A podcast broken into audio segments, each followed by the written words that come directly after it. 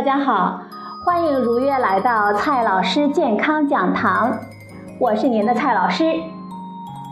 今天蔡老师继续和朋友们讲营养、聊健康。今天啊，我们聊的话题是饼干。每当走到超市卖饼干的货架旁边，导购人员啊就会立马凑上来告诉我：“苏打饼干帮你减肥啊，消化饼干助你养胃，高钙饼干给你补钙啊。”我猜，如果不制止他，他的下一句就是：“夹心饼干要夹你的心啊，压缩饼干就……”吓得蔡老师虎躯一震。到底是谁赋予了这些饼干奇奇怪怪的功能呢？任何脱离剂量来谈功效的都是耍流氓。今天啊，蔡老师呢就来打倒这个流氓。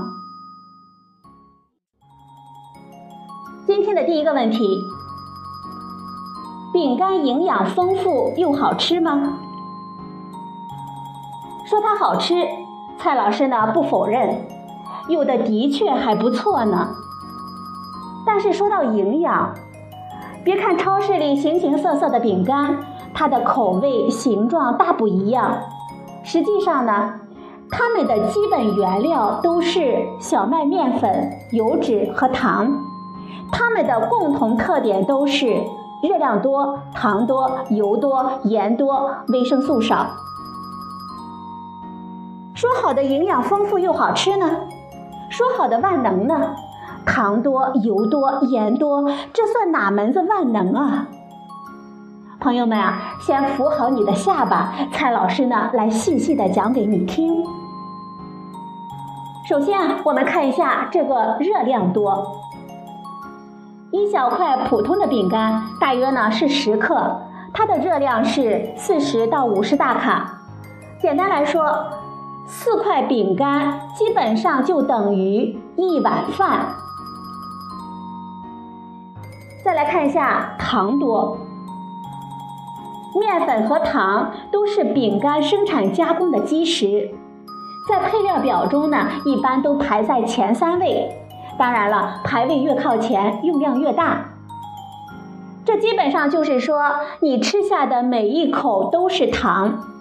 每一百克饼干中，碳水化合物的含量可以高达七十点六克，而且大部分饼干所用的小麦粉都是精制而成，因此糖尿病人吃饼干要谨慎了。一把砂糖塞嘴里的感觉，蔡老师呢想都不敢想。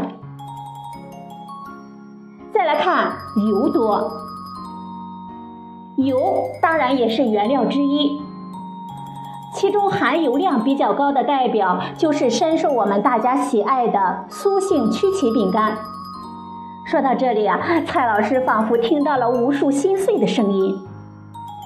一小袋儿，也就是二百克曲奇，就可以满足我们一天的脂肪的推荐量，大概是六十克。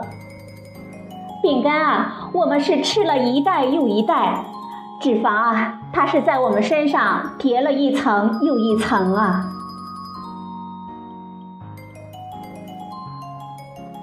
再说一下盐多，含盐比较多的饼干，比如你们常用来减肥的苏打饼干，每一百克饼干中含盐大约是一克左右。如果一包饼干是二百克。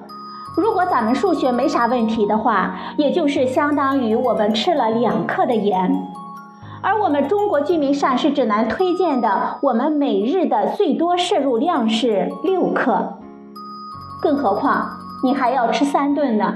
不，有可能还不止三顿呢。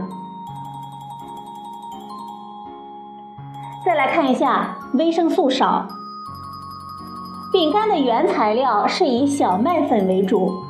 各种维生素本来就不丰富，而且在加工的过程中也会造成维生素的流失，所以饼干中是真没太多的维生素。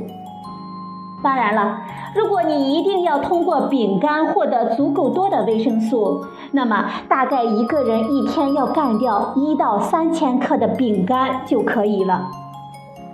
好了，朋友们，擦干眼泪，可以捡起你们的下巴了。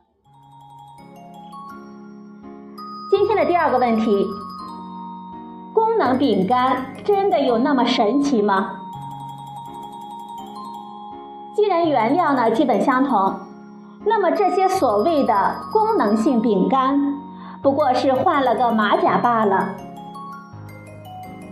首先呢，看一下粗粮饼干或者是全麦饼干，它们号称富含膳食纤维，促消化，也叫消化饼干。但是我们从配料表中可以发现，膳食纤维的来源主要是在配料表中排位比较靠后的小麦麸。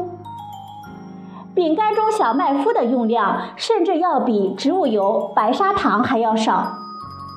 我们还不如直接来点果蔬或者是粗粮呢。再来看一下钙奶饼干。光听名字啊，就让人觉得钙含量高、营养丰富啊。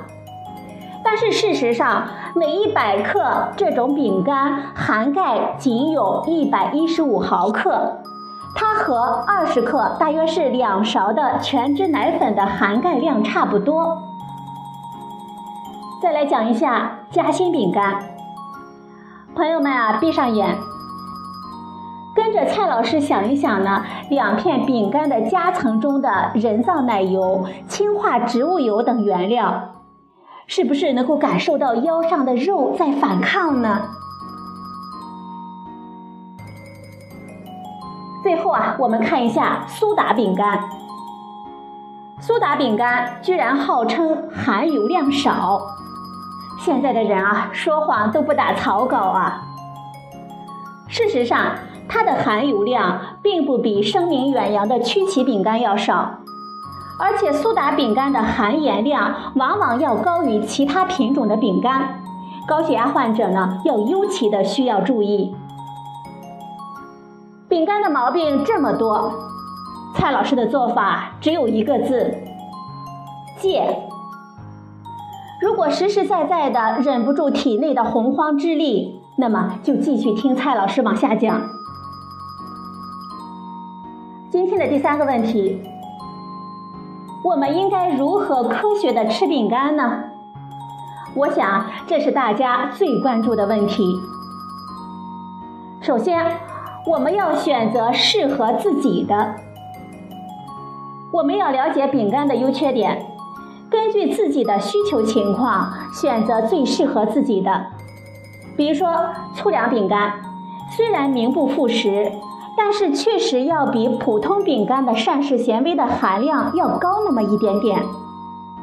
钙奶饼干呢，它的含钙确实要比普通的要高那么一点点。坚果饼干，有些饼干中它会加入坚果类的辅料，营养呢多少会比普通的饼干更高一些。再来说一下曲奇饼干，大多呢含脂肪比较高，你要慎重一点。苏打饼干当然是含盐比较多了，你更要慎重一点。还有一个关键点是，我们要适量吃，巧搭配。一听到适量吃啊，不要再让蔡老师告诉你啥叫适量吃了，别吃撑啊，别吃到饭都不想吃啊，它只是个配角啊。再来说巧搭配。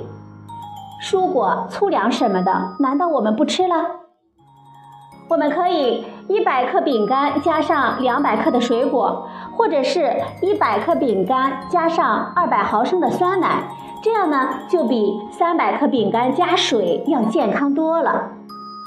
我们要分分钟的甩它好几条街。最后啊，蔡老师呢告诉大家关于科学吃饼干的十二字真经。大家要听好了，十二字真经：巧选择，妙搭配，管住嘴，迈开腿。好了，朋友们，今天的节目呢就到这里，谢谢您的收听，我们明天再会。